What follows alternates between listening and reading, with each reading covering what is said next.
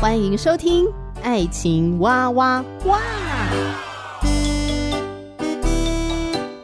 我是史哥哥，我是天天妹。各种情感话题，挖掘深度与广度，挖出感动与温度，为其中的美好惊叹不已。哎，是惊叹还是惊悚啊？以轻松漫谈的方式畅聊各种情感话题。爱情啊，我挖我挖我挖挖挖。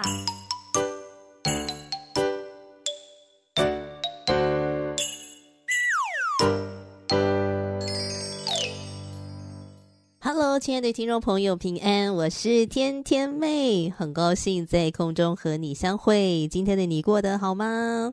我们要继续来分享这本书《幸福说明书》，得着婚姻中的自由与满足。再次的感谢台湾学员传道会的授权，让天天妹可以在节目里面来分享。那么这个不是叶配，好，纯属天天妹自己读了，非常的有帮助，呃，帮助到我知道怎么样去经营我的恋爱，好，这个感情跟史哥哥的这个呃夫妻的关系，好，在呃婚姻当中会面对到很多的呃。不同的家庭的婚姻的议题，那这本书呢，都提供了非常具体的一个讨论的方向啊、还有呃，从基督信仰当中所来的一些很重要的属灵的原则，所以真的是带给我很多的帮助。我过去也推荐给我身边许多的姐妹啊、弟兄们，那他们也觉得诶，得到很好的帮助，所以呢，就觉得很开心，可以在节目里面推荐给更多更多的听众朋友。我们一起学习。好，那最近我们在读这本书呢，已经来到了第六章《爱的语言》。什么叫做爱的语言呢？就是每一个人啊，都有能够理解、接受而且适合的爱的语言。每个人表达爱跟接受爱的方式都不太一样。有很多人会觉得哦，自己为对方做了很多很多的事情，但是为什么他好像都没有看到？或是为什么他好像都没有感觉到，然后没有回应？曾经听过一个朋友说，我每次啊跟男朋友分享自己生活上的心情，他就不停的想要帮我解决，不停的提供给我解决的方法。可是其实我只想要他的关心和支持而已，他只要听听我说话就可以了，他不用一直要给我什么解决的办法。是不是因为他不爱我了呢？所以他不想去理解我？用我想要的方式来陪伴我吗？那我也曾经听过另外一个朋友这样告诉我：刚开始谈恋爱的时候，男朋友总是会接送我上下班啊，在我需要的时候随传随到，然后时常的拥抱我。可是交往了一段时间之后，他就不再主动拥抱我了，都要我提出来，他才敷衍的，好像这样跟你抱一下。下班的时候也经常因为工作很忙，没有办法来接我。是因为他不爱我了吗？过去会做的事情，现在都改变了吗？那当然也有一些是进入婚姻的朋友也说奇怪了，以前另外一半好像都很愿意跟我聊天的啦，但是进入婚姻之后，当我想要讲一些事情的时候，对方就不太愿意听了，呃，而且会有一种就是很不专心的那种的感觉，好像跟他讲话呢要用求的一样哦。那经过了讨论之后，其实我们都呃排除了对方并不是真的不爱了，而是因为每一个人对于表现爱跟接受爱的方式有不同的差异。我们总是会期待对方能够按着我们想要的方式去做，那才会让我们感受到爱。所以其实啊，我们在学习面对伴侣的时候，哦，无论是你现在有一个固定的伴侣了，或者是你正在追爱的路上，其实投其所好是非常重要的事情。投其所好，而不是给己所要。呃，今天继续来谈这个求爱绝招。爱之语啊，真的是一个求爱绝招，我们一定要把它学起来，因为它可以让我们呢事半功倍。在这本书当中写到了一个很经典的案例，呃，他提到了过去的经历往往会影响一个人表达爱的能力。有一对夫妻大卫和雪莉，雪莉曾经向牧师抱怨过，在三十多年的婚姻生活里面，她的丈夫大卫从来没有送过她生日礼物，或是结婚纪念日礼物。牧师就问他说：“哦，那你这三十多年来都没有收到呃比较这种节庆性的纪念意义的礼物，那你的感受是什么呢？”想不到这个问题就好像打开了那个水龙头啊！雪莉一听呢，就哇，整个大崩溃，就哭了出来，好几分钟都泣不成声。这个泪水释放了多年来她内心的失望跟破灭的幻想。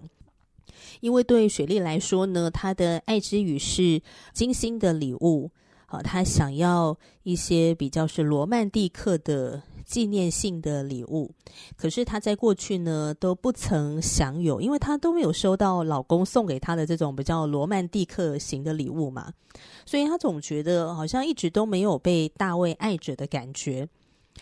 那牧师听了之后呢，也很难相信，说，嗯，呃，可是大卫不是很爱雪莉吗？大卫有这么迟钝吗？他有直男到这种程度吗？所以牧师决定应该要跟大卫聊一聊。聊了之后呢，诶，渐渐的去晓得哦，大卫的成长背景影响到了他的表达爱的方式。原来大卫他成长在一个功能比较失调的家庭，他的家总是争吵不休，彼此的冷战。每当圣诞节或者是过生日的时候，他们就会进行一个没有什么意义的老规矩。哦，好像会彼此庆祝，也会送礼物，但是对他来讲呢，那只是形式上面的，并不是真的有在关系上面实质的意义。也就是说，只有形式，可是没有真诚的内心。所以大卫就在他的心里面发了一个誓言，哦，内在誓言，他只会在他认为意义充足的情况之下才会送礼物。那对大卫来说，什么叫做意义充足的情况送的礼物呢？好，就是很实际的，好，很实际具体的礼物。大卫跟雪莉结婚之后呢，他会带回大量的金卷，还有认股权。好，各式各样很实际的礼物，比如说可能是家里面需要用到的和各种的电器啊 之类的哈，就是很实际的礼物来建立家庭的经济安全感。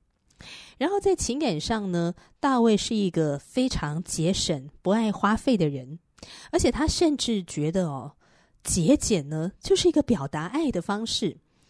不只是我为你节省，而且我也帮你省钱。呵呵，我帮你省钱，就是在对你表达爱了。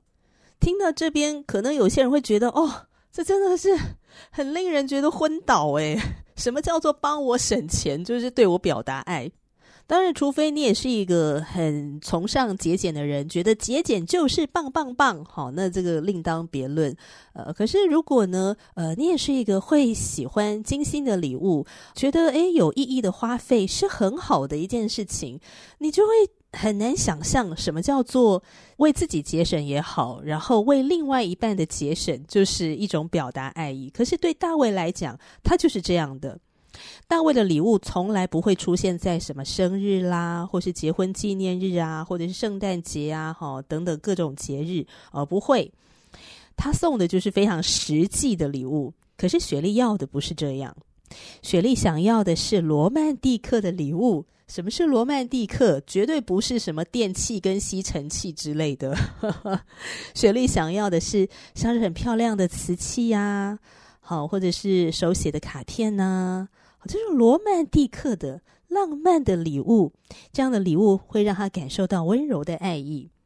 雪莉她不是太在乎，呃，到底大卫赚了多少钱回来，因为她觉得钱够用就好。但是呢，雪莉想要的、哈、哦、渴望的这个罗曼蒂克的礼物，看在大卫的眼中是廉价的玩意儿，无足轻重。对，因为对大卫来讲。大量的经卷认股权，实际的在生活当中你可以用得到的，这个才是实际的嘛，这个才是最棒的嘛，这是大卫表达爱的方式，但是偏偏不是雪莉的。那为什么呃大卫觉得一定要是实际的礼物呢？啊，因为他成长在一个相对贫穷的家庭，而他的父母过去没有提供经济的安全感。所以他认为自己正以各样的方式来建立他的婚姻家庭的安全保证。再加上他常年跟雪莉没有一个好的沟通，所以他不知道，他不了解雪莉要的是什么，也没有学习去尊重雪莉内心的喜好跟品味。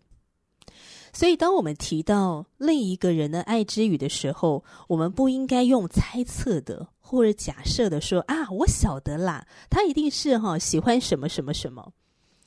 其实，为了享受彼此的亲密关系，我们真的需要亲口的去询问对方的心意、想法，观察对方到底呃喜欢什么，对方到底要的是什么。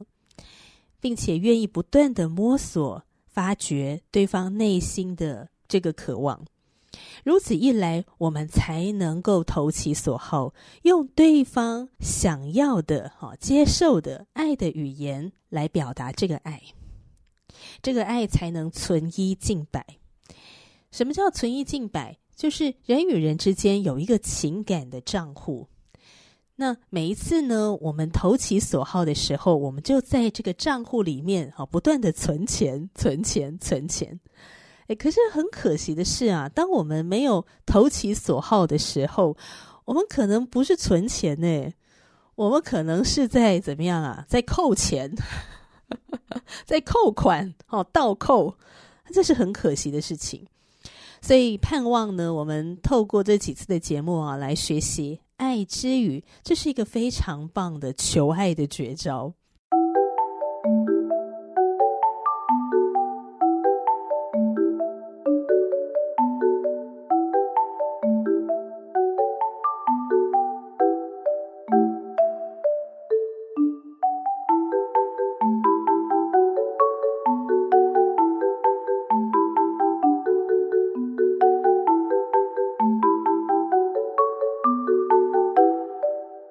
好，接下来我们要来谈一谈哦，这五种爱之语当中的第一个就是接受礼物。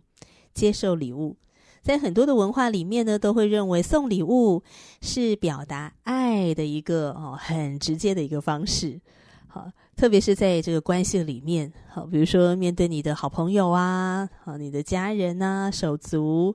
同事，好，就是你渴望哈跟他能够建立好的一个关系，诶，我们很容易会或者说习惯的方式，哈，用送礼物好来表达这个爱。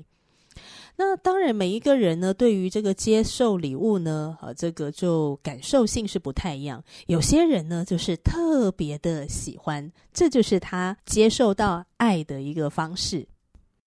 那我们要来定义一下，什么叫做精心的礼物？精心的礼物指的并不是价格昂贵的礼物，它也可以是非常非常便宜的，啊，自己制作的，就地取材就可以呃找到的一些礼物。呃，可能是在路边呢摘一朵花，把它放在花瓶里面。或者是找一张纸折成两半，剪成一颗爱心，然后上面写着“我爱你”，最后落款，然后送给对方，这也可以是一个精心的礼物。呃，我曾经访问过一对夫妻啊，就问到他们的精心的礼物是送什么哈？这个太太呢就说啊，因为我个性非常的节俭。所以，当她的老公跟她求婚的时候，呃，老公送的那个求婚戒，就是用千元大钞。折成的戒指，然后我听了就哦，好特别的求婚戒啊！然后这个姐妹就说：“对对对，我收到的当下特别开心，觉得嗯，我老公真是聪明，真有智慧，真懂得投其所好。他如果、哦、给我去买一个非常昂贵的钻戒给我，我一定会当场翻脸。” 哎，你看，可能对有些人来讲哦，他要的是昂贵的钻戒。好，呃，我这边提这个例子哈，不是要去比较说啊，是不是什么仇富啦，哈，这个呃，就是喜欢有钱，还是呃，应该要节省比较好啊，并不是这样，因为每个人对礼物的感受是不同的。我只是单纯就讲说，可能对有些人人来讲哦，他要收到的这个结婚的戒指，就是要什么几克拉钻戒的，他才会觉得这个是你的诚意。好，但是对有些人来讲，比方说我访问的这一对夫妻的这个姐妹，她渴望的就是你不要给我买一个昂贵的钻戒，因为你给我买一个昂贵的钻戒，到我这边不会有存款的效果，只会扣款。当你是用呃一个千元大钞折成的戒指送给我的时候，哎，对我来讲呢，啊、呃，这是一个存一进百的功效。所以，精心的礼物指的并不是那个价格，重点是“精心”这两个字。好，精心为对方的渴望所预备的，你因着了解对方的渴望，你为他预备的礼物叫做精心的礼物。这个才是会打中目标的，所以花一点时间问问你的配偶，他真正喜欢的礼物是什么呢？或者他有可能他的这个爱之语的第一名并不是精心的礼物哈，有可能是其他的。我们之后呃会在节目当中呢再继续介绍其他的爱之语。那如果你的配偶他的第一名的爱之语就是接受礼物，那你真的要花点时间问一问他。他喜欢的礼物是什么？好，所以你送的礼物呢，就要投其所好。那么有一对夫妻呢，他们是怎么样送礼物的哦？这个太太的爱之语呢，啊，就是第一名就是这个精心的礼物。那丈夫是怎么为她预备的呢？好，这个丈夫就说，有一年的结婚纪念日啊，他就用所有的英文字母，英文字母有二十六个字母嘛，哈，所以他就用这个二十六个字母呢，找了二十六个品格。我就不念那些英文单字了哈，那我把这二十六个品格分享一下：有令人惊叹的、美丽的、有怜悯心的、有魅力的、整齐的、唯一的、纯洁、沉静、高效率、有趣、温和、谦虚、亲密知己、正直。和蔼可亲、忠诚、仁慈，还有令人愉悦、从容稳定、温柔体贴、善解人意、善良、美好的、出色的、青春，还有热情。他把这二十六个品格写了下来，哇！我觉得这真的很用心耶。你看，他可以找出这么多美好的品格词汇，用来形容他的老婆。找出来之后呢，他就整整齐齐的把它写下来，然后在前面呢就署名说：“亲爱的，我的甜心，你是我所有的一切，你拥有这二十六个美好的品格。”然后下面呢，就是那二十六个品格嘛。好，那最后呢，他在写说，这所有的品格都没有办法完全描述你对我的重要性。二十八周年结婚纪念日快乐，爱你的老公。哇！然后之后呢，他就把这个写得整整齐齐的卡片表框 送给了太太。这个框架也很便宜。但是对太太来说呢，这个礼物啊，完全没有办法用价格来衡量，它是独一无二的礼物，是非常非常珍贵的礼物。太太收到之后呢，至今都把它摆在一个非常醒目的地方。太太一定是非常的开心。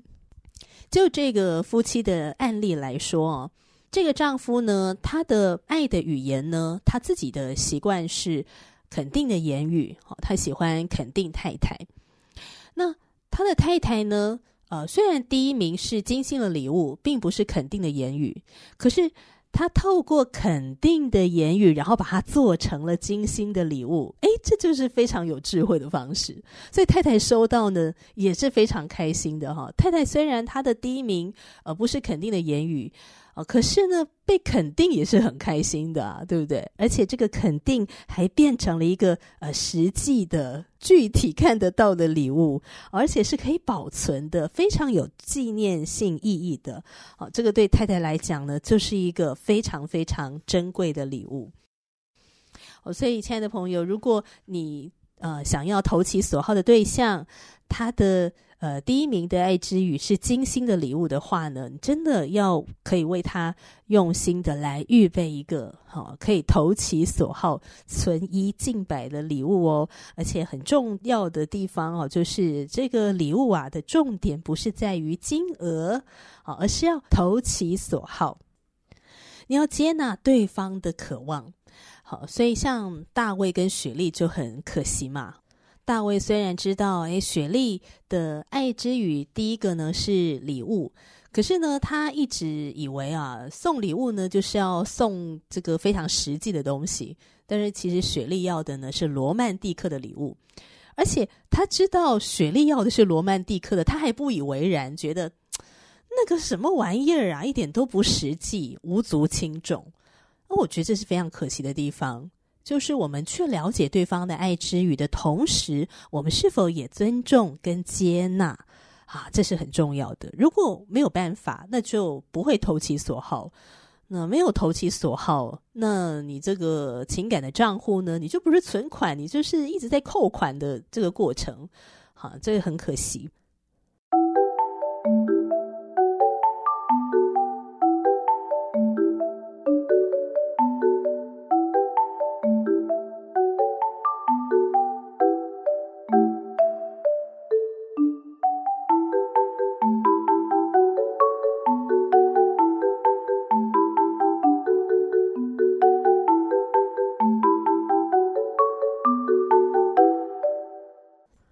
好，紧接着要分享的第二个的爱之语是服务的行动。每次聊到这个服务的行动呢，不知道为什么的，我就会想到我们的主耶稣。